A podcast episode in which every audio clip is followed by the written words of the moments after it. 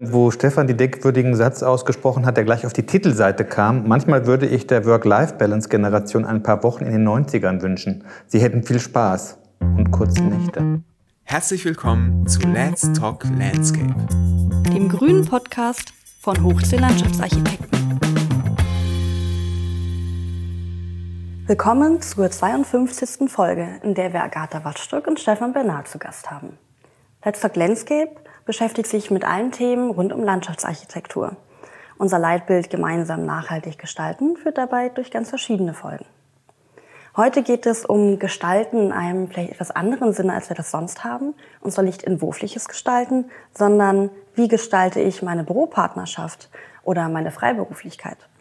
Leo Ballissner und Klaus Hermann führen nun seit fast genau fünf Jahren unser Büro gemeinsam. Also Hochzell Landschaftsarchitekten ist eine Part GmbB und genauso ist das Studio Polymorph. Und dieses Landschaftsarchitekturbüro, das ganz bei uns in der Nähe, auch in Berlin sitzt, wird von Stefan Bernard und Agatha Waschstock geführt. Und zwar ganz frisch seit Anfang diesen Jahres. Lieber Lissner und Klaus Hermann unterhalten sich mit Ihnen über die Gründe und die Motivationen, die Sie zur Partnerschaft bewegt haben. Sie reden darüber, wie das funktioniert, wie man sich darauf vorbereitet, wie man sich aufteilt und dennoch ja viele Entscheidungen gemeinsam trifft. Agatha arbeitet ja auch schon lange mit Stefan zusammen. Also Agatha war die Büroleiterin vom Vorgängerbüro Stefan Bernard Landschaftsarchitekten. Und dadurch, da ja auch Klaus und Lioba schon lange zusammenarbeiten, geht es auch allgemein um die gemeinsamen Erfahrungen und die ersten Berufsjahre. Also es wird sicherlich eine Folge, die nicht nur für Freiberufer und Büropartner interessant ist. Wer die beiden kennenlernen möchte, hat da am Tag der Architektur die Chance dazu. Das ist ein Festival, was am letzten Wochenende im Juni stattfindet. Und äh, dort ist auch Hoch C vertreten, genauso wie Studio Polymorph. Wir öffnen am Samstag unsere Türen für das Büro und geben am Sonntag zwei Führungen über Projekte in der Corinna-Straße und Waldberlin Klima. Wir freuen uns, wenn ihr vorbeischaut und wünschen euch ganz viel Spaß bei dieser Folge. Ihr Lieben, wir wollten euch eigentlich fragen, ähm, was war eigentlich der entscheidende Impuls? Der euch beide dazu geführt hat, ähm, dass ihr zusammen äh, eine Partnerschaft eingeht und das Büro gemeinsam führt.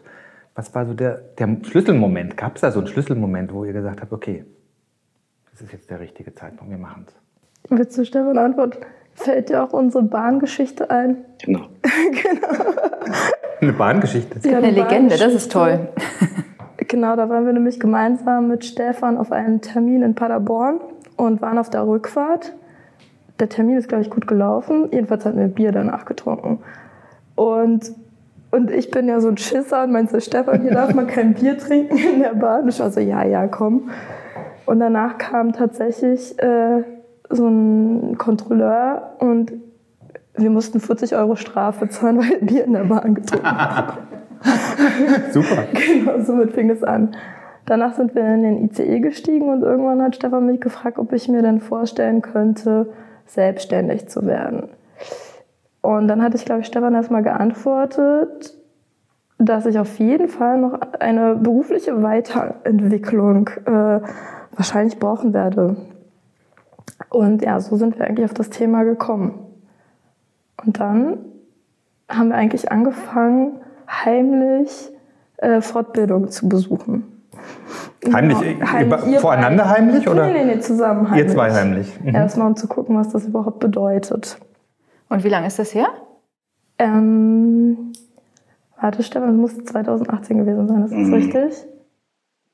Aber ich gestehen muss, dass ich davor schon mal heimlich ja, genau. auf Fortbildungen war. also noch davor. Das waren so Fortbildungen, genau. Wie mache ich ja. den Antrag auf Partnerschaft? Mhm. Genau. Ja. Genau, ich glaube, ähm, das war aber auch damals gar nicht so, zumindest bei mir jetzt nicht so eine furchtbare Strategie. Das war, ähm, das hat sich einfach auch so ergeben. Und das war jetzt nicht, dass ich mir gedacht, ich, ich dachte mir nicht, dass, ähm, ich dachte mir eigentlich gar nichts. Ich dachte mir, bis, ähm, nee, und, und man darf nicht vergessen, warum das, warum das Gespräch darauf kam, weil wir gerade bei, bei, ähm, bei unseren Bauleitern waren und da gerade der, der, der, der Jonas gerade Partner wurde. Das heißt, wir haben damals mit dem Jonas Otto von, von Riele Bauermann uns darüber unterhalten, haben uns gefreut, dass er quasi jetzt da Partner wird in dem Büro und ähm, und das war dann eigentlich, das war der Auslöser. Und ja, das war eigentlich der Grund, warum, weil dann, dann hatten wir uns mit Jonas unterhalten und der war sogar fröhlich jetzt in so ein Büro einzusteigen. Und das war eigentlich der Auslöser. Stimmt. Aber vorher, Stefan, du hast es ja ganz geschickt eingeleitet, muss ich sagen, weil vor der Fahrt, als Jonas Partner geworden ist, kam da so eine schöne Karte. Und irgendwann bist du an meinem Tisch vorbeigelaufen und äh, hast mir diese Karte hingelegt und hast gefragt, und wie findest du das? Mhm. Also so ganz spontan. Also vielleicht war da auch noch ein bisschen Strategie dahinter. ja. Und wenn sie so war, dann habe ich es vergessen. Stimmt, aber das, das fällt mir gerade so ein, ja. Aber das ist dir damals nicht als Taktik vorgekommen? Äh, ich weiß es gar nicht. Ich, ich habe mich einfach in dem Moment für Jonas, Jonas Otto, gefreut, weil ich das total richtig gut fand und er ist halt, er ist halt eher, er ist in meinem Alter und ich fand es irgendwie schön und richtig, dass er es macht. Äh, und er ist super geeignet, die beiden sind ein super Team und das ja, war einfach schön zu erfahren, dass sie es machen. Ja. Also es war jetzt nicht so ein langer Werbeprozess, wie das bei mir so war mit Lioba. Lioba hatte ich ja immer mal wieder schon in den Jahren davor gefragt und es ist innerhalb der letzten drei Jahre eigentlich entstanden und dann auch gleich in die Tat umgesetzt worden, euer Büro-Zusammenführung, Büropartnerschaft. Ich, ich würde sagen, ja, wobei es das vielleicht auch, ähm, also eigentlich war das jetzt im Nachhinein würde ich sagen, war das total klar, dass es so zu sein hat, weil ich meine, Agatha war seit sie eingestiegen ist, eigentlich sozusagen meine, meine stärkste Vertraute in meinem Büro, ähm, war ja dann Büroleitung. Und insofern ähm, war das jetzt auch jetzt, für mich jetzt nicht was Besonderes, weil es ist, es war eigentlich klar, dass sie, dass wenn ich das, äh, wenn ich das nochmal in meinem Leben irgendwie nochmal eine Partnerschaft eingehe, dann ist es Agatha. Weil äh, dazu hat sie einfach im Prinzip, ich sag mal, dieses Büro ähm, ähm, hat mit Agatha mindestens so viel zu tun wie mit mir, weil sie hat in den letzten Jahren als Büroleitung extrem viel gemacht. Sie war immer schon meine stärkste Vertraute. Und sie war auch offiziell in der Funktion einer Büroleiterin. Ja, ja, mhm. ja. Weil sie, weil sie aber diese Sachen auch gerne und leidenschaftlich übernommen hat. Also ich meine, sie, und ähm, insofern war das, ja, ich könnte jetzt viele Geschichten erzählen, aber es war eigentlich relativ klar. Ähm, für mich war, glaube ich, nur, also nachdem ich sozusagen dann diese, diese Jahre allein ein Büro geführt habe, mm, für mich war eigentlich wichtig, dass ich, soll ich das jemals nochmal tun, dass ich ein Büro haben möchte, das irgendwie stabil ist. Also das war eigentlich meine, meine Arbeit in den letzten Jahren, das so zu stabilisieren, dass ich das guten Gewissens auch jemanden anbieten kann. Und da war ja Agatha im Prinzip ja schon diejenige, die das mit, wir haben das QM, das Qualitätsmanagement gemeinsam betrieben. Das waren immer so Sachen, ähm, wo ich irgendwie Agatha irgendwas gesagt habe, so, ey, ähm, äh, Qualitätsmanagement und sie ist sofort darauf angesprungen, fand es total sofort spannend. Das heißt, sie hat ja von vornherein im Prinzip so eine Art von, von Chef gehen. Das hast du oder das hast du nicht. Ich bin ja der Meinung, dass maximal fünf Prozent der Menschen auch ein Chef gehen haben. Also sich wirklich sich wirklich in diese Sachen reinbegeben, ähm, Aufgaben nehmen, ähm, Aufgaben immer als, als eine Herausforderung sehen, nicht als Problem, deswegen ist sie auch eine gute Entwerferin, weil sie eben, ähm, eben lösungsorientiert ist und nicht problemorientiert. Das zeichnet ja alle, aus meiner Sicht, alle guten Entwerfer aus. Das ist nicht das Problem thematisieren, sondern die Lösung suchen. Das ist die Frage, ob sich das wirklich auf die Entwerferinnen beschränkt. Ja. Das ist ja auch eine generelle Lebenshaltung, problemorientiert zu denken oder lösungsorientiert. Ne? Aber beim Entwerfen ist es auf jeden Fall auch kein Schaden. Ja, genau. Nein, es ist kein Schaden. Aber was mich interessieren würde, also du warst ja vorher schon in mindestens einer Partnerschaft im Büro. Zwei sogar. Zwei sogar. Und die sind ja auch aus irgendeinem Grund auseinandergegangen. Mhm. Ähm, und es hätte ja auch sein können, dass du sagst, oh, das will ich nicht mehr. Dann mache ich es lieber alleine. Mhm. Ja, ähm, wobei ich immer alle Dinge in meinem Leben eigentlich gemeinsam mit anderen gemacht habe. Ähm, ich bin jetzt vielleicht, der Ratermarkt da, weiß nicht, was sagst du da was dazu? Ich bin jetzt nicht so furchtbar am Fame interessiert, was meine Person anbelangt. Das ist jetzt nicht etwas, was mich interessiert. Ich glaube, ich habe das Büro bis jetzt auch so geführt, dass alle eigentlich ein, ihre Position in dem Büro hatten. Ähm, und was mir schon klar war, ich habe dann das Büro, also Partnerschaften sind wie Liebesbeziehungen, irgendwann sind sie vielleicht auch durch. Und ich hatte dann nochmal das Gefühl, ich möchte nochmal sagen, gucken, wie, wie ich sozusagen das, das Büro, das ich für richtig halte, sozusagen jetzt sozusagen in so eine Richtung treiben kann. Ähm, auch, auch da war Agatha extrem wichtig und präsent ähm, in diesem in diesem ganzen ähm, in diesem ganzen Moment. Was mir, glaube ich, nur jetzt nochmal auch in, in, in der weiteren Zusammenarbeit nochmal klar wurde, auch als wir einen Namen gesucht haben, dass ich so ein bisschen meinen Namen rausnehmen möchte aus diesem Büro. Also sagen, das ist dieses David Chipperfield Architects oder Lani Liebeskind Architects. Ähm, das war jetzt ähm, fünf Jahre oder acht Jahre, acht Jahre. wo ich es alle, alleine geführt habe. Das war so. Ich fand das eigentlich, das hat eigentlich nicht so richtig gepasst, weil so funktioniert unser Büro nicht. Ähm, ich meine, wir haben ja drüber gesprochen. Ähm, Im Prinzip bin ich nicht so präsent, auch gegenüber dem Bauherrn. Ich, ähm, ich sehe seh mich da eher als, naja, ich, ich mag den Begriff des Trainers ganz gern, so, oder des Coaches. So. Ich muss da jetzt auch nicht dauernd im Vordergrund rumhängen. Ähm, und deswegen ist das jetzt eigentlich für, für mich eine, ähm, eine richtige ähm, Entscheidung gewesen an diesem Punkt meines Lebens. Nach knapp 20 Jahren Freiberuflichkeit, in dem Moment, ähm, ja, man bleibt ja auch so stecken in sich selber. Und allein wenn ich jetzt Agatha sehe, wie sie da ähm, die Sachen macht, es ist eine große Freude. Und das ich merke so, dass ich, dass ich sehr viel ruhiger geworden bin. Weil die Verantwortung alleine für 15 Leute im Prinzip ähm, Lohn und Brot anzubieten, ist halt schon eine, die irgendwann auch anstrengend wird. Das ist schon anstrengend. Und würdest du auch sagen, dass er ruhiger geworden ist, Agatha? Ja, ich finde, er hat ziemlich gute Laune. Oder? Ich finde ja. Ja. Ja, ja. Nee, das auf jeden Fall. Aber man muss sagen, also ja, weil du vorhin gefragt hattest, ob wir es tatsächlich geschafft haben, das innerhalb von drei Jahren zu machen. Und im Nachhinein finde ich, dass es schon erstaunlich ist, dass wir es dann wirklich durchgezogen haben.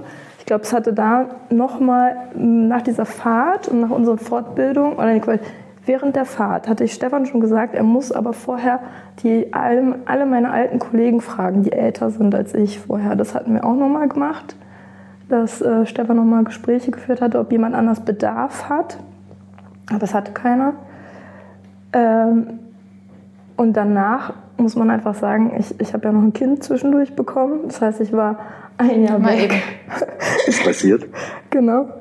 Ein Jahr weg. Und letztes Jahr haben wir innerhalb des, dann bin ich wiedergekommen und das letzte Jahr haben wir es einfach durchgezogen inklusive Coaching, allen vorbereitenden Maßnahmen. Und ich bin eigentlich ziemlich stolz auf uns, dass wir es so gut hinbekommen haben.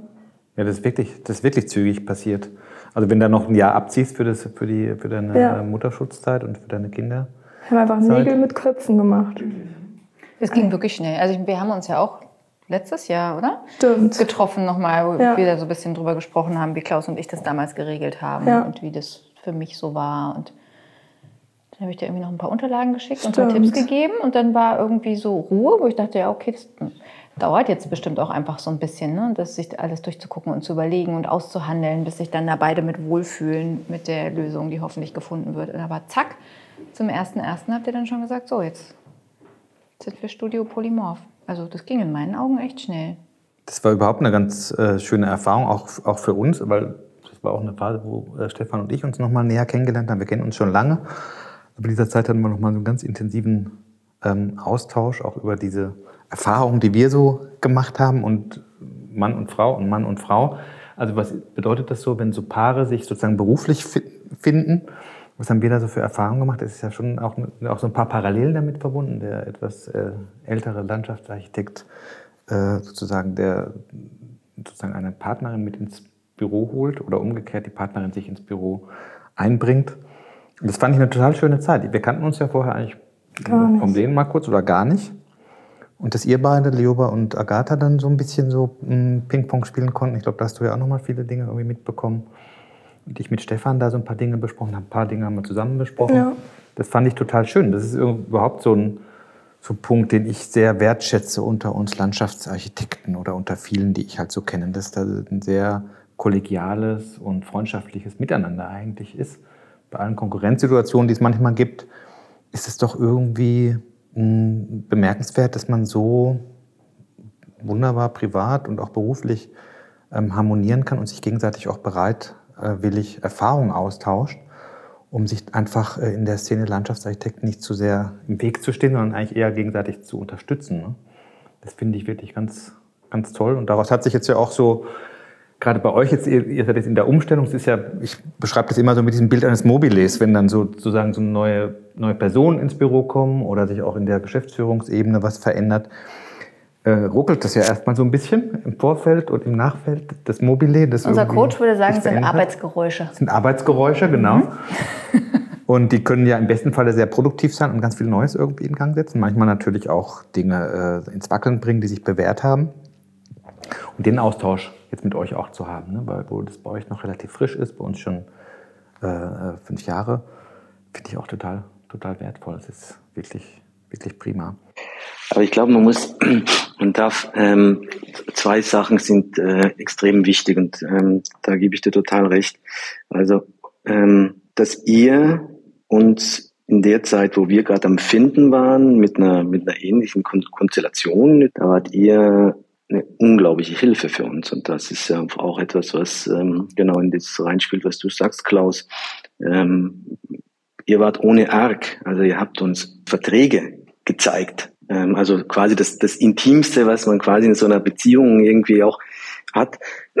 Das ist natürlich etwas, was, ähm, was unbezahlbar ist. Ähm, wo gibt's denn das? Mhm. Dass sich vermeintliche Konkurrenten einfach ähm, ähm, auch über, über Zahlen austauschen und so, wie habt ihr das gemacht und so weiter. Und das war für uns schon eine wahnsinnige, wahnsinnige Hilfe. Ne? Ja, ich war auch total überrascht, Leo, bei unser erstes Treffen. Also, bist du angekommen, es war, war irgendwie so, als würden hm. wir uns zehn Jahre kennen. Ja. Losgeplappert, hier hast du das, schau dir das mal an. Ist so, okay, danke. Das hat mich auf jeden Fall sehr gefreut.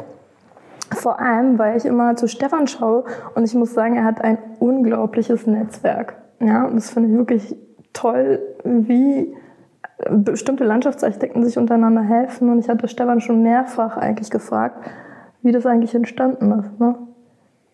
Mit, der, deiner Generation sozusagen. Ja, ich meine, ich habe ähm, ich immer, es immer ein Geben und Nehmen. Also ähm, wir, wir sind diese Generation, ich weiß nicht, ob es nur die Generation ist, aber ähm, ich habe auch mit Tobias Micke, ähm, der sich noch nichts wusste, ähm, bei großen langen Wanderungen hat er mir erzählt, wie das ist mit der Steuer oder wie das ist mit dem Vertrag, unterschreiben und so weiter. Und das waren immer ähm, Gespräche, die irrsinnig wichtig waren, weil sie einfach so die, eine die Sicherheit geben. Ne? Ähm, das ist ähm, man bewegt sich dann in so, einem, hat so einen Vertrag und, und weiß eigentlich gar nicht mehr, äh, wir unterschreiben, wo muss ich jetzt aufpassen, man zittert. Und dann gibt es eben Kollegen, die sagen, hey, hatte ich schon mal, mach dir keine Sorgen, geht so. Oder auch mit Ruta Reimann, die mir teilweise Verträge geschickt haben oder die uns teilweise Ausführungsdetails schicken. Wenn wir, also es ist immer so ein, ähm, oder, oder letztens auch mit, den, mit, ähm, mit anderen Kollegen, die uns wirklich selbstgemachte Details geschickt haben, weil wir nicht wussten, wie wir das machen. Und sie haben es uns einfach geschickt. Also dann quasi wirklich ähm, den Urschleim ähm, uns zur Verfügung stellen. Das gleiche tun wir ja auch. Eben, also ich glaube, es ist, wie du ja. sagst, es braucht einfach eine bestimmte Offenheit und so ein Zutrauen, dass man selber genau. bereit ist, da was zu geben und dann bekommt man auch was dafür. Und wenn das so, so eine Grundannahme ist, dann kommt man da irgendwie ganz toll weiter. Und das ist natürlich in einer Zeit wie der heutigen, wo wir alle gut zu tun haben, sicherlich auch viel einfacher als in Zeiten, wo man dann wirklich denkt, ja, okay, jetzt haben die den Auftrag bekommen. Das bedeutet, wir haben den nicht und haben dann vielleicht nicht genug zu tun für unsere Leute, dann ist das vielleicht ein bisschen schwieriger. Jetzt haben die den Auftrag bekommen und ich schicke ihnen die Ausführungsdetails. Genau, und dann schicke ich denen noch die Details. vielleicht kriege ich wenigstens einen Kuchen. Ja. Genau. Aber so ist das natürlich schon irgendwie ein, ein, ganz tolles Miteinander. Aber zu dem, zu dem Netzwerk, also es gibt ja jetzt den Ansatz, dass sich eben auch gezielt Landschaftsarchitektinnen vernetzen mit WILA, ne? Women in mhm. Landscape Architecture, das ist der BDLA ähm, losgetreten hat vor zwei Jahren. Dann ist es, die erste Runde ist ausgefallen wegen Corona. Die zweite Runde haben wir ja vor ziemlich genau einem Jahr dann tatsächlich gemacht. Und das ähm, hat sich jetzt auch so weiter verstetigt, dass es einen Stammtisch gibt, mhm. wo man sich an jedem, jetzt muss ich lügen, ich glaube, es ist jeder erste Dienstag im Monat, ähm, trifft. Jetzt auch wieder analog zum Glück. Und da sind ja tatsächlich dann auch alle eingeladen, von Studierenden bis zu Büroinhaberinnen. Und das ist eine total tolle Runde. Die krankt natürlich naturgemäß so ein bisschen daran, dass man eh schon so wenig Zeit hat und dann gibt es noch einen Termin und der ist auch noch abends. Das ist dann manchmal so ein bisschen, oh, jetzt ist das auch noch. Ne? Und wenn man erstmal da ist, dann ist es total toll, weil es eben auch einen fachlichen Austausch gibt, aber eben auch darüber hinaus einen Austausch darüber, wie es ist, dann als Frau in der planenden Zunft tätig zu sein oder sich auf der Baustelle zu behaupten. Und manchmal ist es ja einfach ganz gut, sich darüber auszutauschen. Und das sind ja nicht nur selbstständige Landschaftsarchitekten. Nee, nee, das sind ne? auch Angestellte, genau. Weil das finde ich ja schon, Und da könnt ihr gemischt. denen natürlich auch ordentlich was äh, sozusagen mit auf den Weg geben, weil ihr ja sozusagen ein bisschen die Speerspitze seid, ne, der Landschaftsarchitektin. Ich habe mal neulich eine Umfrage gehört, dass von den, Land von den selbstständigen Landschaftsarchitekten, ähm, ich glaube 10 Prozent, 15 Prozent Frauen sind. Also der Frauenanteil ist sehr, sehr gering. Der, der Inhaber, Der Inhaber, ja, ja, sehr, sehr gering, obwohl es ja verhältnismäßig viele äh, weibliche äh, Menschen gibt, die Landschaftsarchitektur studieren. Und es ist vielleicht in der gesamten Gesellschaft ja ein großes Problem, dass in den absoluten Führungsetagen noch zu wenig Frauen sind. Aber ihr seid jetzt ja hier in dieser Runde 50-50 unterwegs. Ne?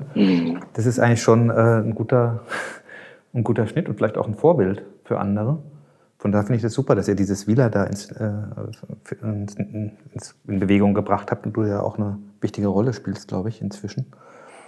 Ähm, und du sprachst ja auch vorhin darüber, du hast ja ähm, Stefan gefragt, wie kam das in deiner Generation? Heißt das auch so ein bisschen, dass du das Gefühl hast, dass dieses Netzwerken in eurer Generation äh, nicht so intensiv ausgeprägt ist oder ist es nicht so selbstverständlich? Ich glaube, es gibt niemand, also ich habe keine Freunde, die selbstständig sind. Also schon in anderen Berufen, aber jetzt nicht in der Landschaftsarchitektur. Und ja, ich hatte, glaube ich, früher mal eine viel romantischere Vorstellung von Selbstständigkeit. Ich hatte euch, glaube ich, schon mal erzählt, dass ich, ich durchaus, als ich angefangen habe zu studieren, dachte, okay, ich studiere, danach erlerne ich den Beruf irgendwo und dann wäre ich selbstständig. Bloß, dass meine Idee war dann, das mache ich dann mit einer Freundin aus der Uni. Äh, und dann, äh, keine Ahnung, reißen wir einen Wettbewerb und, ähm, und, und machen ein Büro auf. Ja, und schlussendlich hat es sich so entwickelt, dass ich in meiner Generation äh, niemanden habe, mit dem ich mich so richtig austauschen kann. Also es gibt praktisch keine Vorbilder in deiner Generation Ja. sozusagen oder keine Partnerin. Ja, genau. Deswegen hatte ich mich ja Ah, umso mehr äh, Okay. über die Sache mit Jonas gefreut. Ja. Ja. Dass die das gemacht haben. Ja, dass die das gemacht das ist ja anscheinend ein allgemeines Phänomen, ne? sich von den jüngeren Landschaftsarchitekten, Landschaftsarchitektinnen, aber wahrscheinlich betrifft es auf andere Zünfte auch, die sich gar nicht unbedingt so gerne selbstständig machen wollen. Also es ist gar nicht mehr so ein Ziel. Ja. Es hat ja auch was für sich, ne? wenn man angestellt ist und das alles so ein bisschen kalkulierbarer ist und man jetzt sich ja dann einen Vertrag abgeschlossen hat, einfach über die Arbeitszeit, die man irgendwo verbringt und nicht über ein fertiges Werk, was aber vielleicht dummerweise übermorgen fertig sein muss, auch wenn der acht-Stunden-Tag vorbei ist. Da hat sich vielleicht auch die Einstellung einfach so ein bisschen geändert. Wir machen uns da oft drüber lustig, wenn wir dann da schon zwölf Stunden sitzen, freitags alleine. Ne? Ähm, aber natürlich hat es eigentlich auch was Gutes, wenn, wenn die Menschen vielleicht besser als wir in der Lage sind, darauf zu achten, wann es auch mal reicht. Wir lernen, wir lernen da ja auch davon. Vielleicht ist es der richtige Zeitpunkt, um diese Zeitschrift mal hochzuhalten, Garten und Landschaft, ähm, wo Stefan die denkwürdigen Satz ausgesprochen hat, der gleich auf die Titelseite kam. Manchmal würde ich der Work-Life-Balance-Generation ein paar Wochen in den 90ern wünschen. Sie hätten viel Spaß und kurze Nächte. Also, das war ja in unserer Generation eigentlich noch selbstverständlich. Ich erinnere mich auch noch, Tobias hast du ja gerade angesprochen, wie wir uns da die Wettbewerbe, wie wir uns die Nächte um die Ohren gehauen haben, wie man alles zurückgestellt hat äh, für die für die Sache der Landschaftsarchitektur und da überhaupt nicht dran gedacht hat, irgendwie äh, da irgendwie sich zeitlich zu beschränken und zu begrenzen. Hat natürlich auch so ein paar äh, sozusagen Nebenwirkungen erzeugt, sagen wir gerade so im familiären Kontext, wenn man dann Kinder kriegte und nach wie vor seinen sagen wir mal, Workflow so beibehalten wollte. Es ist nicht immer einfach gewesen, aber es waren, wie du beschreibst, äh, doch auch sehr spaßvolle Zeiten. Ne? Vielleicht meint er damit aber gar nicht, dass man die Wettbewerbe geschrubbt hat bis nachts. Vielleicht wollte er damit einfach nur sagen, dass er viel Party gemacht hat in den 90ern. Das könnte auch sein. Nachdem wir jetzt am Samstag Sehr zusammen gut. tanzen waren, ist es nicht völlig ausgeschlossen. Ich würde sagen, das eine war nicht ohne das andere. Aber es war schon, es war schon so, dass ähm, in der Regel, wir haben lange gearbeitet und danach sind wir noch Party machen gegangen. Also das, aber ich würde mal sagen, da- das gibt's vielleicht auch heute noch. Aber das, das muss ja auch nicht wirklich ein Vorbild sein. Ähm, Das war eine Zeit, wo das so ging.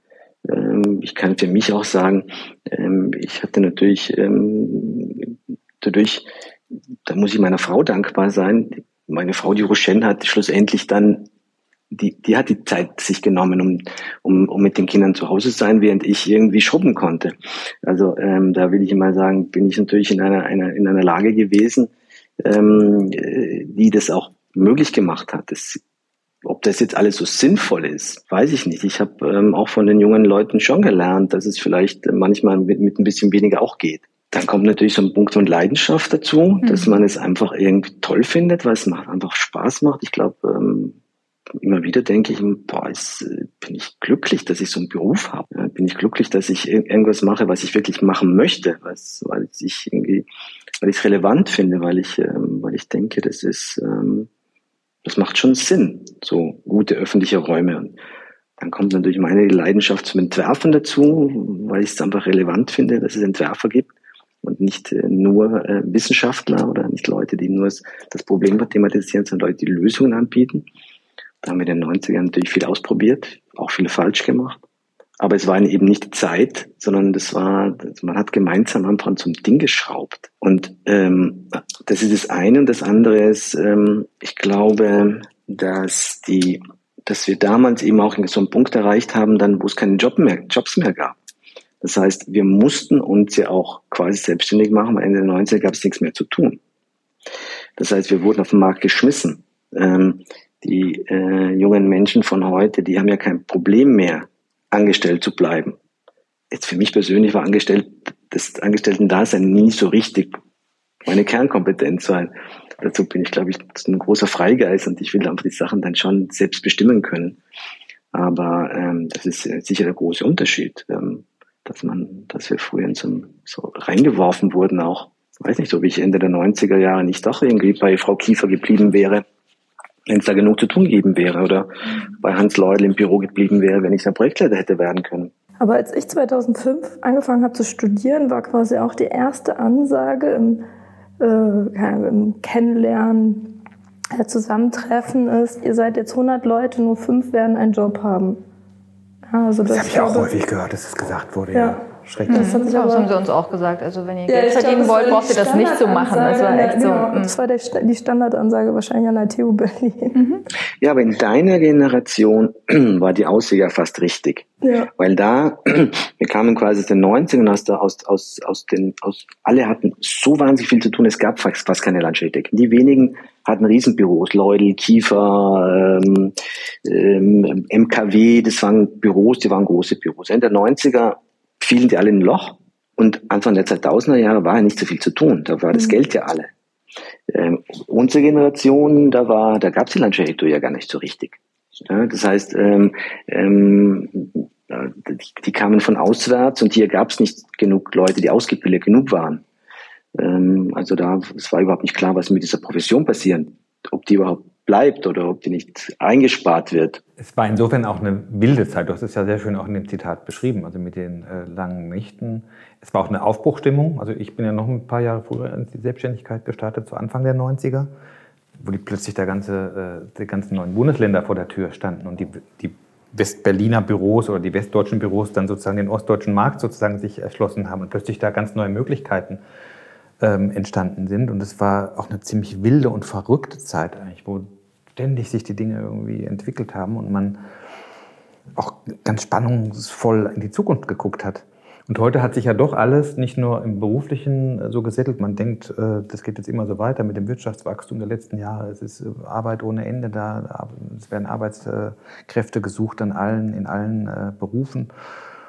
Und vielleicht ist das dann auch ein Grund, der die Leute dazu bewegt, zu sagen, ja komm, ich mache mal ein bisschen ruhiger, es ist alles eigentlich safe und sicher. Die neuen Unsicherheiten, die jetzt äh, im Moment politisch und weltpolitisch und gesellschaftlich äh, auf uns zukommen, ich glaube, die kann noch keiner abschätzen. Die führen auch zu Ängsten, die führen auch viele Gespräche jetzt mit, mit Leuten und auch mit Mitarbeitern, die sagen, was passiert denn jetzt eigentlich? Corona haben wir gerade überstanden, jetzt kommt äh, möglicherweise eine Weltwirtschaftskrise auf uns zu, wandelt Inflation. Was bedeutet das für die öffentliche Hand, wenn plötzlich die Kost Baukosten um 20, 30 Prozent steigen, die fallen ja nicht vom Himmel, die 20, 30 Prozent mehr kosten. Ne? Also das ist schon alles äh, spannend, was jetzt passieren wird. Vielleicht reden wir, wenn wir in drei Jahren Podcast machen, ganz anders. Aber im Moment ist es einfach so. Und äh, vielleicht ist auch diese Bereitschaft, diese ja, Risiken oder dieses Ungewisse auch einzugehen, Da hat sich doch so ein bisschen verändert. Also ich, äh, selbst die jungen ähm, Mitarbeiterinnen sagen ja auch in ihrem ähm, Freundeskreis, es gibt kaum Leute, die bereit sind, sich selbstständig zu machen. Und worauf du ja anspielst, so habe ich es jedenfalls aufgefasst in dem Zitat, also diesen Begriff Work-Life-Balance, den kannten wir noch nicht in den 90ern. Den gab es da, glaube ich, noch. Vielleicht in Amerika schon, aber hier gab es den noch nicht. Und ähm, da gucken wir uns ja auch, also ich jedenfalls gucke mir da auch viel ab. Du hast das angesprochen, ne? dass man eben doch auch sich manchmal hinterfragen muss, ob es äh, so sinnvoll ist, irgendwie am Wochenende zu arbeiten, wenn man da auch viele private tolle Sachen machen kann, die ja auch eine Relevanz haben. Ne? Also wir haben einen relevanten Beruf, aber wir haben ja auch ein sehr relevantes Privatleben mhm. unter Umständen, hoffe ich jedenfalls. Und von da kann ich das auch durchaus nachvollziehen, wenn die Mitarbeiterinnen heute sagen, Mensch, ich möchte nicht mehr Vollzeit arbeiten oder ich möchte mir Zeit für meine Kinder nehmen oder ich möchte mich um andere äh, private Interessen verstärkt kümmern oder wie jetzt bei uns eine Mitarbeiterin, ich möchte mal drei Monate im Galabau arbeiten, um mal zu gucken, wie der eigentlich so tickt. Und nicht so im Hamsterrad sozusagen einfach getrieben von außen durchs Leben gehen. Und das war phasenweise schon so, wenn ich das so ein bisschen selbstkritisch so äh, zurückverfolge, äh, es war schon so ein Getriebensein von außen auch oft. Ne? Und du wurdest sozusagen wirklich immer weiter getrieben. Und diese Dynamik äh, war jetzt nicht so, dass ich jeden Morgen aufgestanden bin, oh, was mache ich denn jetzt heute? Ah, da habe ich Bock drauf und das mache ich jetzt. Sondern es war natürlich auch so eine es hat sich auch so hochgeschaukelt. Und es hat sich auch im Kollegenkreis. Das Was? Ihr habt den Wettbewerb nur bis vier gemacht? Also genau. wir haben durchgemacht. Das war tatsächlich, so. genau. Das war, man hat sich auch untereinander, die ganzen Selbstständigen, die haben sich natürlich auch gegenseitig gepusht. Du sagst jetzt, du hast gar nicht so die Kontakte zu anderen Landschaftsarchitektinnen, die sich selbstständig machen. Wir hatten ja viele Freunde und Bekannte, die sich äh, und Mitstudierende, die sich selbstständig gemacht haben. Da hat man nicht was machen die, kriegen das hin? Das hat sich ja auch gegenseitig dann so, äh, man hat sich gegenseitig motiviert und manchmal auch so ein bisschen angestachelt. Ne? Und das hat sich schon äh, jetzt ein bisschen verändert. Ich würde noch mal gerne die Frage zurückschmeißen zu euch, nämlich Liuba. Du, du bist doch auch eingestiegen in ein Büro. Mhm. Ähm, was waren deine Beweggründe, dass du quasi dann als, ähm, als junge Frau, bist du ja immer noch, aber damals noch jüngere Frau, dann quasi ähm, dann doch, ich meine, du hast ja auch zwei Kinder, wie, wie, wie hast du das? Also ich habe ja, ich habe lange gezögert. Klaus hat es ja schon angedeutet, dass er schon so ein paar Andeutungen respektive Anträge gemacht hat, die, auf die ich dann nicht eingegangen bin. Ähm, ich bin da ja auch nicht so sozialisiert. Wir haben da ja vorhin schon mal drüber gesprochen, dass man das ja auch teilweise so aus seiner äh, familiären Prägung mitnimmt, ob man sich das überhaupt vorstellen kann, selbstständig zu sein. Ich bin ja so ein klassisches Angestellten- und Beamtenkind irgendwie. Ähm, für mich war das jetzt erstmal gar nicht so präsent. Ähm, aber Klaus hat mich, glaube ich, schon ein Stück weit so erzogen, dass ich eigentlich die ganze Zeit, in der ich bei ihm angestellt war, auch schon ziemlich selbstständig arbeiten durfte. Und ähm, ich das gewöhnt war, irgendwie Dinge auch tatsächlich ja, ein Stück weit bestimmen zu können, natürlich mit ihm abzusprechen, aber Klaus ist jemand, der eigentlich die, die anderen doch ziemlich machen lässt, solange die selbstständig arbeiten und ähm, dann und auch die Dinge, die irgendwie so aufploppen, ähm, dann auch versuchen selber zu lösen. Und irgendwann war aber so ein Punkt, wo ich dachte, okay, jetzt will ich ähm, tatsächlich noch mehr mitbestimmen oder ich habe auch eine Vorstellung davon, wie ich bestimmte Dinge vielleicht noch anders strukturieren oder sortieren würde. Und ähm, dann steige ich lieber mit ein und versuche das wirklich mitzubestimmen, bevor ich irgendwie unzufrieden bin, dass Dinge nicht so laufen, wie ich sie mir vorstelle. So, das war eigentlich der Ansporn. Also es war nicht unbedingt, dass ich dachte, ich will unbedingt selbstständig sein, ähm, sondern eher so dieses, ich will das, ich will das einfach ich will das mitbestimmen und das ist halt der Weg dahin. Aber du hast trotzdem darauf gewartet, bis ich dich wieder gefragt habe. Ja, ja, ja. das war schon klar. Muss also, ein bisschen gebeten werden. Du bist ja auch freundlich gefragt worden. Ne? Ja. Also, wenn ich, hättest du denn, wenn ich jetzt noch ja, nichts gesagt hätte, wärst du dann von selber auf mich zugekommen? Das kann schon sein, dass ich dann irgendwann. Das war schon so, die Zeit hätte, war so reif. War, ja, ich, das hat sich so angebahnt, ja. ja. Total. Und ähm, ihr habt ja auch vorhin darüber gesprochen, wie ihr das ähm, gemacht habt oder du dann, Stefan, dass du auch deine älteren Mitarbeitenden nochmal gefragt hast, ob, das, ähm, ob die da auch irgendwie Ambitionen haben oder wie die dazu stehen. Ähm, also ich weiß, dass wir uns dazu auch Gedanken gemacht haben und du dir. Ich bin mir gar nicht mehr so sicher, ob du so Gespräche geführt hast. Vielleicht schon. Du hattest ja auch ich habe das Gespräch im Vorfeld auch, also, mal gesprochen. Ja, ja, ich hatte ähm, ähnlich wie ihr. Ihr habt euch vorher schon darauf verständigt, dass das eigentlich ein Weg für euch beide sein könnte, also für Stefan und Agatha. Und als wir uns verständigt hatten, dann habe ich sozusagen schon auch nochmal mit äh, zwei, drei Leuten gesprochen, wo ich so dachte, die könnten vielleicht, äh, die sollten das zumindest erfahren vor den anderen, um nochmal ihre was zu sagen. Ich habe es aber geahnt, dass das für die nicht in Frage kommt. Und zum Glück war es dann auch so, dass sie gesagt haben, das ist vollkommen okay und das verstehen wir auch total. Und das ist ja auch ein großes Glück, bei euch ja offensichtlich auch, dass äh, das in der Mitarbeiterschaft äh, total respektiert wurde. Ne? Dass alle gesagt haben, ist ja eigentlich eine folgerichtige Entscheidung. Alles andere hätte uns gewundert, so ungefähr. Und so war das bei uns auch. Wir haben das ähnlich wie ihr, wir haben es zwar nicht Büroleitung genannt, aber Lioba war auch. Äh, ich glaube, es war schon davor. stellvertretende Geschäftsführerin. Wir haben es mal irgendwann so genannt, dass sie mich stellvertretend äh, sozusagen in bestimmten Aufgaben vertritt. Wir haben da keinen Vertrag dazu gemacht, aber das war so kommuniziert nach außen. Und äh, dann hast du ja auch, haben wir zusammen in einem Zimmer gesessen die letzten ein, zwei Jahre schon. Also es hat sich auch so langsam so in diese Richtung natürlich entwickelt. Das ist, glaube ich, wirklich ein Glücksfall. Also immer wenn ich so wird ja viel publiziert im Moment. Ne? Unsere Generation kommt jetzt sozusagen in die Jahre, wo sie die Nachfolge irgendwie auch klären wollen. Dass das eigentlich natürlich das Beste ist und der Glücksfall, wenn einem das gelingt, aus der eigenen Firma jemanden zu begeistern, der einfach passt. Da muss man natürlich sagen, ich bin auch zu einem Zeitpunkt eingestiegen, der da total glücklich für war aus wirtschaftlicher Sicht. Ne? Also es war ja nicht so, dass ich da jetzt irgendwie Angst haben musste, dass ich, wenn ich mich selbstständig mache, ich jetzt plötzlich irgendwie meine Miete nicht mehr bezahlen mhm. kann oder mhm. was. Ne? Sondern es war ja klar, die Auftragslage ist total gut. Es war 2017.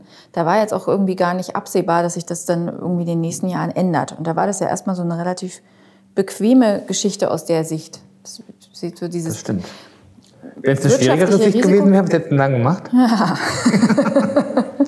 ja, ja, das Dann wäre ich natürlich schön angestellt geblieben, Klaus. Nein, weiß ich nicht. Aber ihr habt euch damals schon mit auch aus anderen Gründen selbstständig gemacht. Also zum einen, weil, wie du sagst, Stefan, es gab vielleicht gar nicht unbedingt die Option darauf, ähm, angestellt zu bleiben. Und vielleicht hattet ihr auch den Eindruck, ihr könnt dann nicht so viel mitbestimmen. Aber auch dieses Wirtschaftliche, ne? das ist natürlich ein anderer. Also das Wirtschaftliche, muss ich gestehen, ähm, habe ich am Anfang nie gedacht. Ich meine, deswegen habe ich auch, würde ich mal sagen, drei Viertel meines Lebens kein Geld verdient mit dem Beruf ähm, und habe trotzdem überlebt. War auch nicht schlimm. Aber ähm, das, das Wirtschaftliche stand an dieser Stelle einfach nicht im Vordergrund.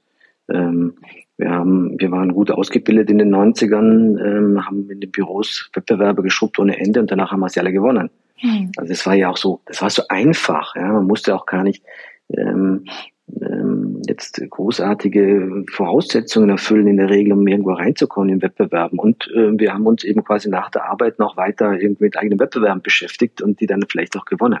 Ja, aber du hast jetzt, aber du, Stefan, du hast jetzt die Krisen angesprochen, die dann Ende der 90er äh, kamen, als du ja dann auch erst in die Selbstständigkeit äh, gegangen bist.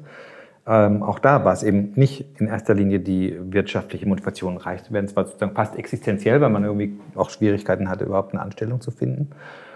Ähm, aber ich kann mich auch erinnern, das ist auch ein Aspekt, den wir unseren Frauen, glaube ich, sehr danken können, dass man in die Selbstständigkeit geht, ohne zu wissen, ob das wirtschaftlich funktioniert. Ja, das ist ja wirklich auch den Frauen gegenüber, sind mir eigentlich jetzt erst äh, im Nachhinein so in aller Deutlichkeit bewusst, was das heißt, sozusagen dich mit Haut und Haaren deinem Beruf so zu verschreiben oder da mit dieser Leidenschaft in den Beruf reinzugehen, ohne zu wissen, ob das finanziell überhaupt funktioniert. Absolut. Hast du Kinder irgendwie? Ja, ich weiß noch genau, als ich in meine erste Partnerschaft gegangen bin, äh, da war auch, das war genau die Zeit, da ging es plötzlich bergab. Ich musste Leute entlassen. Ich musste, konnte monatelang mein eigenes äh, Geld nicht auf, aufbringen. Meine Frau musste dann noch sozusagen das kofinanzieren mit den letzten Reserven.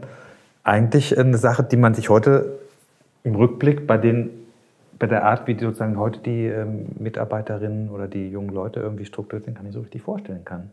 Dass da jemand ohne Not sozusagen in so eine Situation reingeht.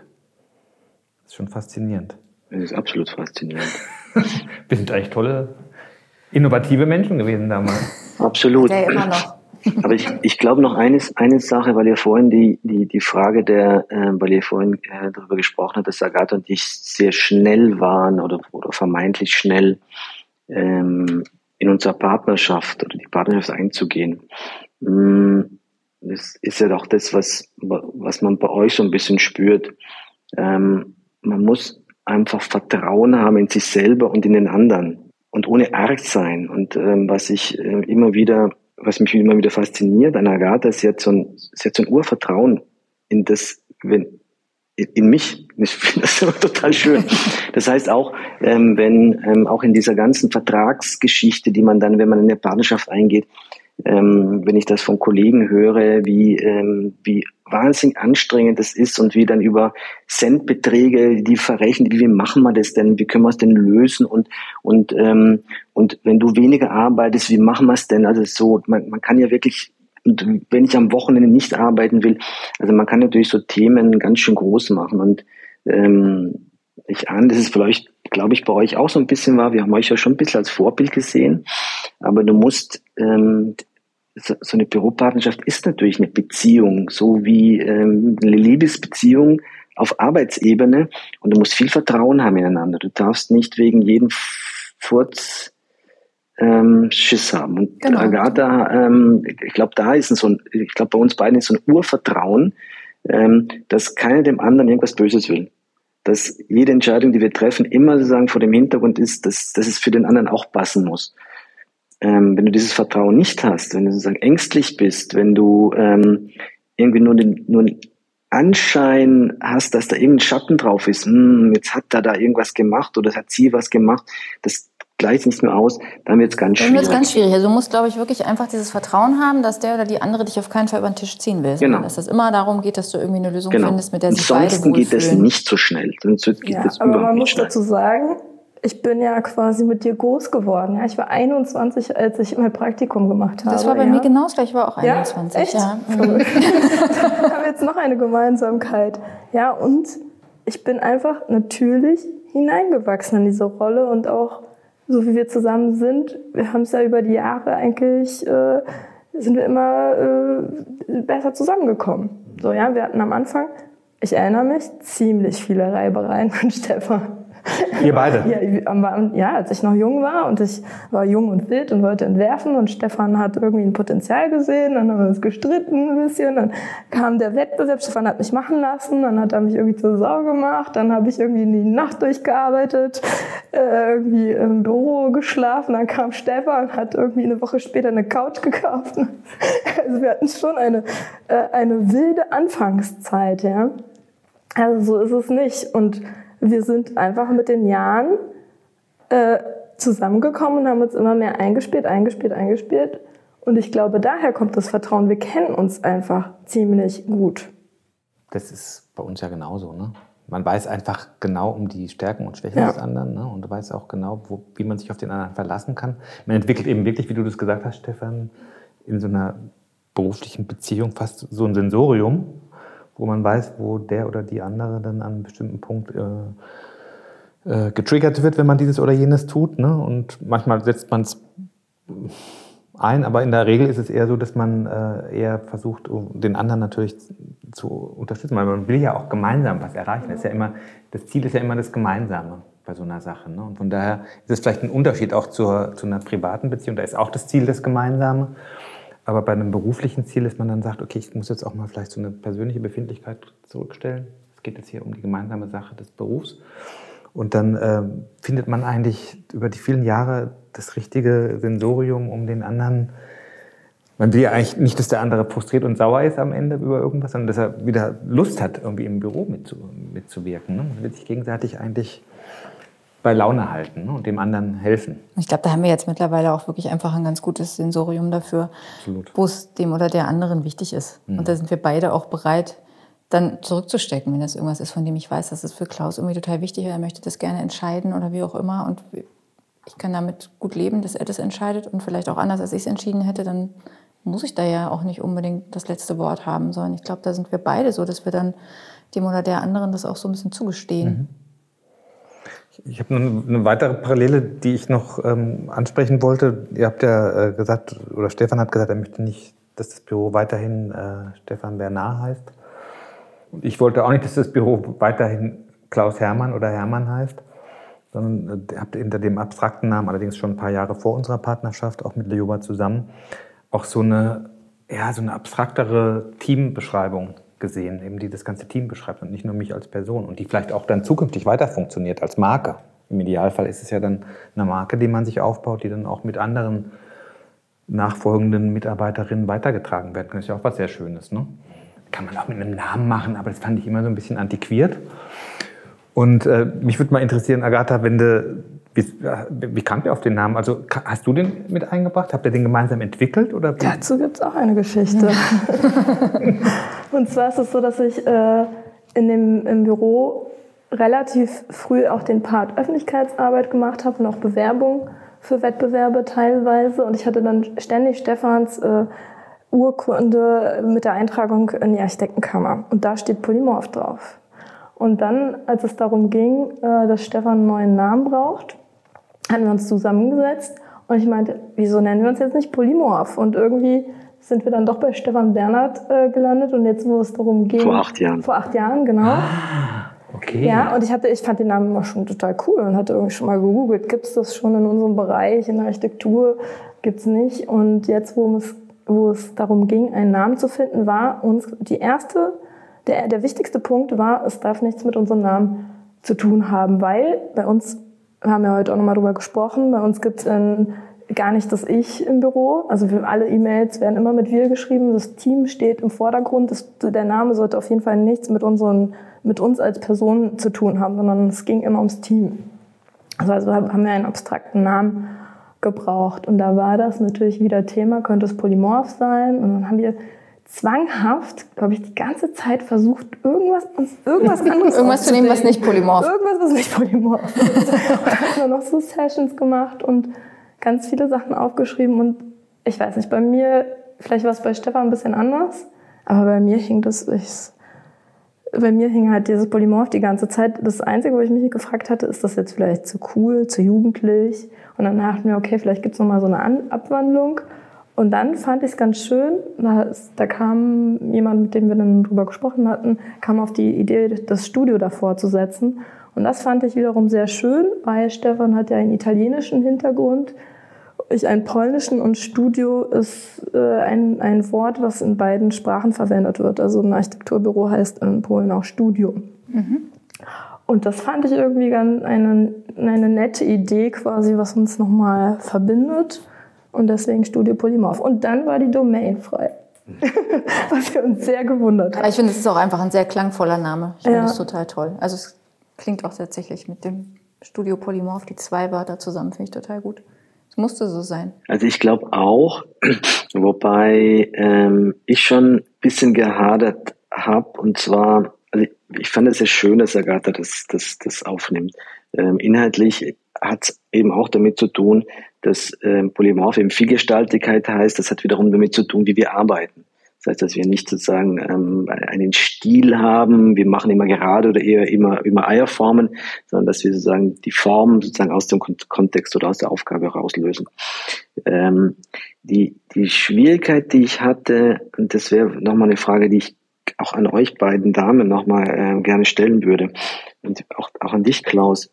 Ähm, ich hatte so ein bisschen die Angst, dass Agatha quasi untergehen kann unter dem Alten, der dann immer so sagen, ah, das ist jetzt die, die Junge von dem, von dem Bernhard und so weiter. Und das war, deswegen war ich so ein bisschen auch, deswegen A, wollte ich einen anderen Namen haben, ähm, und B, war, wir waren von, ich war mir von Anfang gleich wie eine gleichberechtigte Partnerschaft, nicht irgendwie so ein, ähm, das machen ja auch viele Büros, dann irgendwie da, der Alte behält sich noch die eine, ein, 51 Prozent. Und, und und mir war es von Anfang wichtig, ähm, weil ich jede Beziehung eigentlich so führe, ist, dass es eine Gleichberechtigung gibt, also in jedem, in, in jeder Beziehung. Und, ähm, und dann hatte ich eben so ein bisschen Schiss, dass die, dieses Polymorph eben dann quasi zu stark bei mir wieder ähm, mein Ding war und deswegen da hat er sehr dafür gekämpft und ich habe ich war mir aus diesem Grund nicht so sicher. Ich wollte auf jeden Fall vermeiden, dass irgendwie nur so ein Dunst rauskommt, das ist jetzt, ach, das ist jetzt die, die neue da, so. Weil ähm, für mich ist ab 1.1.2022 sind wir ein gemeinsames Büro mit zwei gemeinsamen, starken, tollen Chefs und ich bin ein Teil davon, nicht mehr, nicht weniger. Ähm, deswegen war ich so ein bisschen hin und her gerissen bei dem Namen, aber mittlerweile finde ich, Ja, es, äh, ich finde, mit, ja, ich finde, ab dem ersten ersten war es irgendwie so ein, es hat sich total natürlich angefühlt, so zu heißen. Ich glaube auch beim Team, es war irgendwie logisch. Ja, also ähm, da habe ich mir gar nicht so Gedanken drüber gemacht. Ich hätte ja auch denken können, Mensch, den Namen Hoch den gibt's ja schon, dann gab's dann eigentlich schon ziemlich genau zehn Jahre. Ne? Aber du hattest damals, als wir da ja auch im Team den Namen gesucht haben, den hast du ja nicht alleine bestimmt, schon sehr deutlich gesagt, dass es dir eben total wichtig ist, dass es nichts mit deinem Nachnamen oder mit deinem Namen zu tun hat und dass das Ziel dessen schon ist, dass sich da eben auch andere drunter versammeln können. Und so hatte ich das, glaube ich, immer gesehen und gelesen und deswegen fühlte sich das für mich nicht so an. Und jetzt ist es ja so, wir sind ja eine Partnerschaftsgesellschaft, ihr glaube ich auch. Ne? Mhm. Da muss man ja sowieso dann nochmal drunter auch die, die Namen setzen, die gehören ja sozusagen mit zur Firmierung.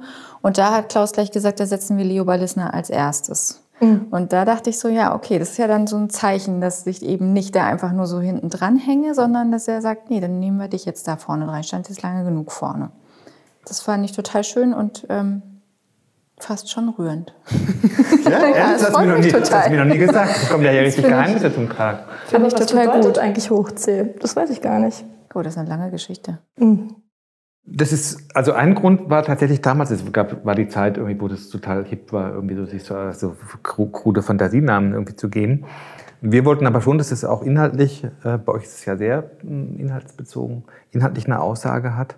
Es war eigentlich ein Zufall, dass ich morgens äh, sozusagen wirklich auf eine HSC äh, äh, Orangensaftflasche bei uns auf dem Frühstückstisch in der Familie geguckt habe. Ähm, und aber mit der Inspiration bin ich dann ins Büro gekommen, als wir gerade da wie wild nach äh, Namen gesucht haben. Und hab, ähm, dann haben wir so ein Brainstorming gemacht. Es hörte sich erstmal gut an, hoch C. Das ist das Vitamin C, der Kohlenstoff als Ursprung sozusagen allen Lebens. C. Und es gab auch noch ein Hochdruckgebiet Klaus, was das da Hochdruckgebiet Klaus war gerade im Anmarsch. Hoch Klaus. Ja. Ganz, also spielt auch eine ganz kleine Rolle. Ähm, dann war aber auch C ist die physikalische Einstrahlung äh, äh, das Kennzeichen für die Sonnenenergie auf die Erde. Äh, dann gibt es das hohe C in der Musik. Wenn man das singen kann, ist es von. Vorteil? Bitte? Wenn man das singen kann, ist es auf jeden Fall ist von Vorteil. Ist auf jeden Fall von Vorteil. Hoch ist besser als tief. Lange Rede, kurzer Sinn. Es passte eigentlich, es gab nur positive Assoziationen dazu. Und ähm, mit dem Zusatz Landschaftsarchitektur damals, jetzt Landschaftsarchitektin, war dann auch klar, äh, dass es äh, dass das irgendwie zusammenpasst. Und diese Frage kommt ja häufiger. Bei euch wird es auch so sein, dass ihr wieder mal einer fragt, was heißt denn, wie seid ihr denn auf Polymorph gekommen? Und das äh, führt ja auch schon dazu, dass sich der Name einprägt und dadurch auch zu einer Marke wird. Ne? Gerade vor ein paar Tagen hatte ich, hatten wir die Frage äh, hier in Brandenburg auch und dann habe ich die Geschichte erklärt und alle finden das irgendwie ganz interessant, lachen so ein bisschen drüber, schmunzeln ein bisschen drüber und das ist irgendwie nett. Ja, ist auf jeden Fall einprägsam. Stefan, jetzt hast du gerade gesagt, für dich war das ganz klar, dass du auf jeden Fall eine gleichberechtigte Partnerschaft willst und das von Anfang an sozusagen völlig klar ist. Fällt dir das manchmal schwer oder fiel es dir schwer, bestimmte Dinge dann ähm, aus der Hand zu geben oder dass die dann vielleicht nicht mehr ganz genauso gemacht werden, wie du sie machen würdest? Oder vielleicht auch noch eine Anschlussfrage, die du danach beantworten könntest. Gibt es Dinge, die trotzdem ausschließlich bisher nur du machst? Agatha nickt schon. also, ähm, ich glaube, ich glaube, das Büro, so wie ich es alleine geführt habe, war, war nie nur meins. Es, ähm, es, es ist nicht so, es ist ja sowieso, entwerfen geht ja sowieso nicht alleine. Und so haben wir auch nie entworfen. Ähm, ich, ähm, ich bin da relativ entspannt, weil äh, ich glaube, was ich, solange ich das noch alleine geführt habe, natürlich mit der Garde zusammen, ich eher so äh, Leitplanken setze, also ähm, Leitplanken, wie, in welche Schritten entwirft man ähm, und jetzt gar nicht ähm, alle Entwürfe dominiere, glaube ich. Das stimmt, ja. Das war gerade der große Schatz für mich in diesem Büro, dass ich da hingekommen bin und es war nicht so, dass es den, den äh, Chefentwerfer gibt, also Stefan, der Boss entwirft, sondern dass ich entwerfen durfte als mhm. Studentin und das hat das war, glaube ich, der große Reiz, auch an dem Büro zu bleiben so lange. Mhm. Und dazu muss man sagen, da komme ich natürlich, da komme ich natürlich aus der Hans-Leudel-Schule. Und Hans Leudel, Hans Leudel war genau so. Hans Leudel hat, ähm, hatte ja keinen Stil, also seinen eigenen hat er schon. Aber er hat immer Leute gefördert, die äh, ihn plausibel machen konnten, warum sie jetzt das so und so entwerfen. Ähm, das heißt, es, es, ging um eine Plausibilität, um eine Qualität und ähm, hat dann, dann im Detail dann weitergeholfen. Er hat nie grundsätzlich die Sachen hinterfragt. Also schon viel hinterfragt, aber aus dieser Schule komme ich. Ich durfte im Prinzip allen Büros, wo ich gearbeitet habe, den zwei, drei, wie ich gearbeitet habe als Landschaftsarchitekt, durfte ich eh machen, was ich wollte. Also im Sinne von, ich habe ich hab gearbeitet wie, wie ein Berserker und, hab, ähm, und durfte aber alle, hatte quasi sozusagen so einen Freischein immer in den Büros, wo ich war. Und ähm, irgendwann habe ich ja quasi nicht mehr selbst die Wettbewerbe gemacht. Es gab eine Zeit, ähm, sagen wir, bis 2005, 13, 14 vielleicht, wo ich selbst noch dann irgendwo die Wettbewerbe alleine gemacht habe. Aber eigentlich fand ich das uninteressant. Ähm, und das heißt, nein, ähm, ich habe da nicht das Gefühl, dass da, also das Einzige, was, ähm, was mir wichtig ist, dass es eine, eine, eine gewisse Stringenz in der Herleitung von Entwürfen gibt. Und, und dass die eine Qualität haben. Aber da ist natürlich auch Agatha die, die, die hat so ein hohes, die hat fast noch ein höheres Qualitätsbewusstsein, als ich es habe.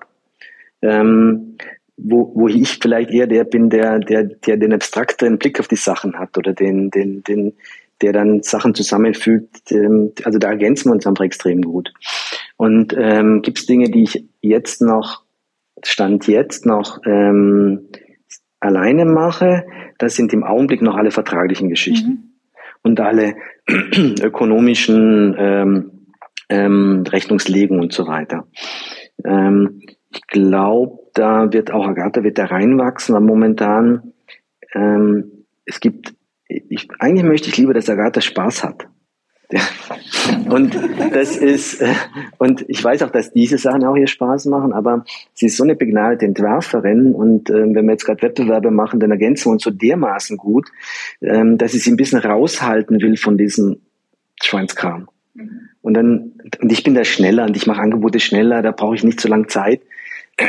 Und wenn sie das jetzt auch machen würde, dann könnte sie weniger Öffentlichkeitsarbeit machen oder könnte sie weniger an Details fummeln im, im Wettbewerb. Also ähm, deswegen, das ist so ein bisschen der Grund, warum. Ansonsten, glaube ich, gebe ich die Sachen wesentlich frei. Mhm. Also ich habe bei uns festgestellt, ähm, ich habe, glaube ich, von Anfang an schon gleich auch mit Verträge und Angebote und diese ganzen Geschichten gemacht, weil ich es auch einfach gerne mache. Also würde Klaus auch unterstellen, dass er will, dass ich Spaß habe. Und das sind aber nun mal auch diese Dinge. Mhm. ähm, aber es gab schon auch ähm, das, das erste Jahr so Dinge, die dann eher noch Klaus gemacht hat. Also so bei irgendwelchen renitenten Bauherren auf den Putz hauen und da irgendwie ein unangenehmes Telefonat führen oder so, weil er da, glaube ich, auch einfach noch schon mehr so Teflon-Beschichtung hatte und dann gesagt hat, so, da, boah, da rufe ich jetzt mal an. Und dann hatte Klaus ja aber vier Monate Auszeit. 2019, glaube ich, ne? 19, mhm, ja. Und vier Monate sind ja dann doch so lang, dass man dann nicht sagen kann, ach, dann warte ich jetzt mal, bis der Papi da in vier Monaten den anruft, sondern dann musste ich es halt machen oder hab's, hab's gemacht und festgestellt, das geht ja, das kann ja auch alles machen. Ne? Und das war eigentlich für mich total toll in meiner Entwicklung, dass ich gemerkt habe, okay, ich könnte das auch alles alleine machen. Ich will das gar nicht alleine machen. Ich habe mich wahnsinnig gefreut, als Klaus wiederkam. Aber es, es hat mir ein totales Selbstvertrauen gegeben, dass ich erstmal mit den Dingen fertig werde. Das war total gut. Und das ist im Übrigen für mich, und ich nehme an, so wie du das jetzt schilderst, für dich auch eine sehr tolle Erfahrung, dass man das auch konnte, loslassen. Ja? Es ist ja nicht nur äh, nicht nur toll, wenn man Sachen abgeben kann und wenn andere sozusagen die Arbeit, die man vorher vielleicht noch stärker selber bestimmt hat, äh, übernehmen. Es führt ja auch im Extremfall zu einem gewissen Bedeutungsverlust, sage ich mal, ja, also zu einer, sagen wir mal, ähm, Neuorientierung der eigenen Stellung im Büro. Du teilst dir das ja, also 50-50, das heißt ja auch eine Hälfte deiner ähm, Position ist sozusagen anderweitig vergeben. Und ich, ich lebe es bei euch jetzt auch nach einem halben Jahr gehe mal davon aus, dass es auch so weitergeht. Aber es führt ja auch dazu, dass man sich neu äh, orientieren muss. Eine neue, eine neue Position, eine neue äh, Stellung, die, eben, die man sich mit jemandem teilt. Und das kann ich, glaube ich, äh, für mich so sagen, das schätze ich auch sehr. Und das gibt mir auch eine gewisse Freiheit so im Denken so zurück für, für andere Dinge. Und ähm, das ist eben umgekehrt eben nicht nur für dich irgendwie eine Wertschätzung gewesen, dann ins Büro einzusteigen. Ich habe das auch als Wertschätzung empfunden, dass du dich mir anvertraust sozusagen und auch deine Lebenszeit und Verantwortung und äh, deine Leidenschaft sozusagen auch für das Büro zur Verfügung stellst auf einer Augenhöhe mit mir. Das fand ich auch für mich eine sehr wertschätzende Geste. Also nicht, darum war das auch mit dem, dich da in die, das ist mir gar nicht so mehr so bewusst, aber dir da sozusagen die gleiche Plattform irgendwie zu bieten, ähm, das äh, war für mich eigentlich eine Selbstverständlichkeit. Ja, ich, ich kann mich erinnern, als Klaus vor seinem Sabbatical hatten wir drei uns getroffen. Mhm. Und das war, wir hatten vorhin über ähm, Overprotectiveness gesprochen, also sagen, dass wir uns alle, glaube ich, schon sehr ver verbunden fühlen, auch dem anderen gegenüber, jetzt sowohl in der Partnerschaft, in der Büropartnerschaft, als auch den Mitarbeitern gegenüber. Und, ähm, und das fand ich schon nach, im Nachgang, du hast dich da nie gemeldet, aber wir haben uns getroffen, eigentlich, damit in diesen vier Monaten, falls es wirklich brennt, du quasi mich anrufen konntest. Und das hast du aber nie getan. Nee, aber es war total toll, das zu wissen. Das war total ähm, klasse. Und das war schon so eine, also, so ein, so ein, also Klaus ist nicht gegangen, ohne dir zumindest ein, einigermaßen, und ich hab, fand es ja sehr schön, dass du überhaupt äh, daran gedacht hast, ähm, und sehr ehrenvoll, ähm, und habe mich sehr gefreut darüber. Aber es war natürlich schon, ähm, er hat dich da nicht alleine gelassen. Er hat mhm. schon versucht, den, den, den, den, den Schirm zu spannen, falls da irgendwas ist, dass du da quasi auch die entsprechenden Leute hast, die du da mit ins Boot nehmen kannst. Ja, und aus der Sicherheit heraus war das dann auch ganz gut möglich, das gar nicht zu müssen. Ne? Aber ja. Dann weiß ich aber, bei wem ich mich melden kann, wenn Stefan ins Sabbatical geht. Unbedingt. also Klaus, genau. Gerne. Mal gucken, wie Stefan dann wiederkommt. Klaus kam mit so einer Pilotenbrille und auf so einem Hollandrad, so ganz gemütlich angefahren, total braun gebrannt. Ich glaube am Kurz 1. oder 2. Ja. September. Oh. Und hat dann nach der ersten Stunde bei uns gesagt, ihr redet alle so schnell. Aber ich glaube, nach einer Woche war das bei dir auch wieder so. genau. Und ich bin mal gespannt dann, ob Stefan wirklich so loslassen kann wie ich, weil ich, mir ist es ja wirklich gelungen, dank Liobas äh, sozusagen 100% Einsatz sozusagen, dass ich in den vier Monaten, ich glaube waren vier Monate, nicht einmal, doch ein, einmal haben wir uns kurz getroffen, ich war ja auch im Ausland, dass, wir wirklich, äh, dass du mich wirklich vier Monate lang von E-Mails verschont hast, von allen möglichen Anfragen, dass du das alles selber gelöst hast. Ne? Da bin ich mal gespannt, Stefan, ob du das hinkriegst. Dass du, ich weiß ja nicht, wie lange deine Auszeit geht, aber dass du wirklich mal so richtig raus bist. Da nehmen wir dann nochmal eine Folge zu auf, glaube ich. Da nehmen wir noch eine Sonderfolge dazu Da bin ich, bin ich auch sehr gespannt. Aber ich muss sagen, dass das quasi meine Aussicht ist, weil Stefan hält mich ja äh, fern von den Verträgen jetzt, weil er denkt, ja. das ist so langweilig. Dabei brenne ich dafür, das jetzt möglichst schnell zu können, weil ich glaube, das würde mir auch Spaß machen. Mhm. Auf jeden Fall nach dem Gespräch mit dir aber, wo du mir genau diese Geschichte erzählt hattest, dass deine Zeit kam dann, als die Auszeit von Klaus war. Und da, das äh, bringt mir entsprechende Ruhe, dass irgendwann meine Zeit halt auch kommt, das zu übernehmen. Mhm. Und dass ich aber jetzt mich an anderen Sachen versuche. Mhm. Aber nochmal, weil ich ganz witzig finde, dass jetzt mehrfach das Wort loslassen äh, gefallen ist. Und Stefan hat jetzt das ganze letzte Jahr darüber nachgedacht und geübt, loszulassen in Vorbereitung auf dieses Jahr. Mhm. Quasi ab dem Start. Und ich finde, dass es wirklich, dass es eben auch gut gelungen ist. Also man hat, wir hatten jetzt beispielsweise Wettbewerbe äh, jetzt gemacht. In, ich meine, jetzt im Mai, wir hatten jetzt ein paar Wettbewerbe gemacht. Ich hatte jetzt meinen ersten freiraumplanerischen Wettbewerb nach langer Zeit.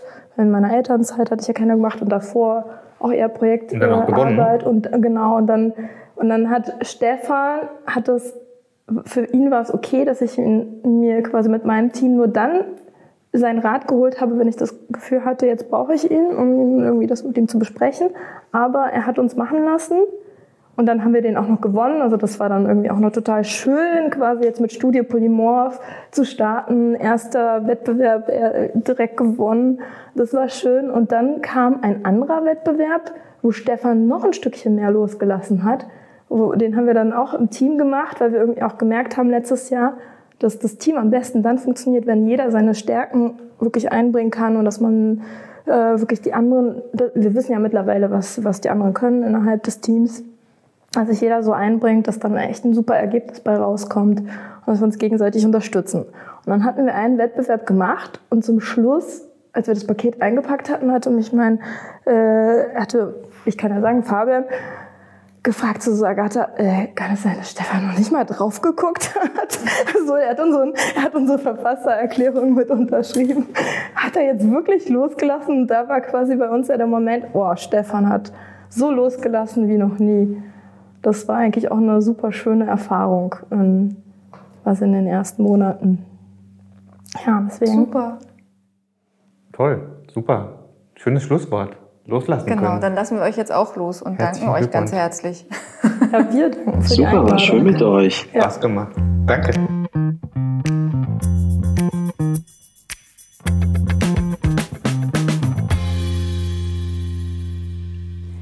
Wenn ihr uns Anmerkungen oder Wünsche zu dem Podcast oder zu dieser Folge senden möchtet, könnt ihr das wie gewohnt gerne an media.hochc.de adressieren. Wir freuen uns natürlich, wenn ihr uns abonniert und uns bewertet und freuen uns, wieder in zwei Wochen am Start zu sein und haben dann eine Folge über unser langjähriges Projekt Neuzelle, das vor kurzem äh, Eröffnung gefeiert hat. Die Klostergärten sind nun in all ihren Abschnitten der Öffentlichkeit zugänglich. Wir empfehlen absolut einen sonnigen Ausflug ähm, in die Nähe von Frankfurt-Oder und ja, sind gespannt, äh, euch ein paar Anekdoten und äh, schöne Geschichten zu teilen, aber auch, was man daraus lernen kann, wenn man ein Projekt so lange, nämlich fast 25 Jahre betreut.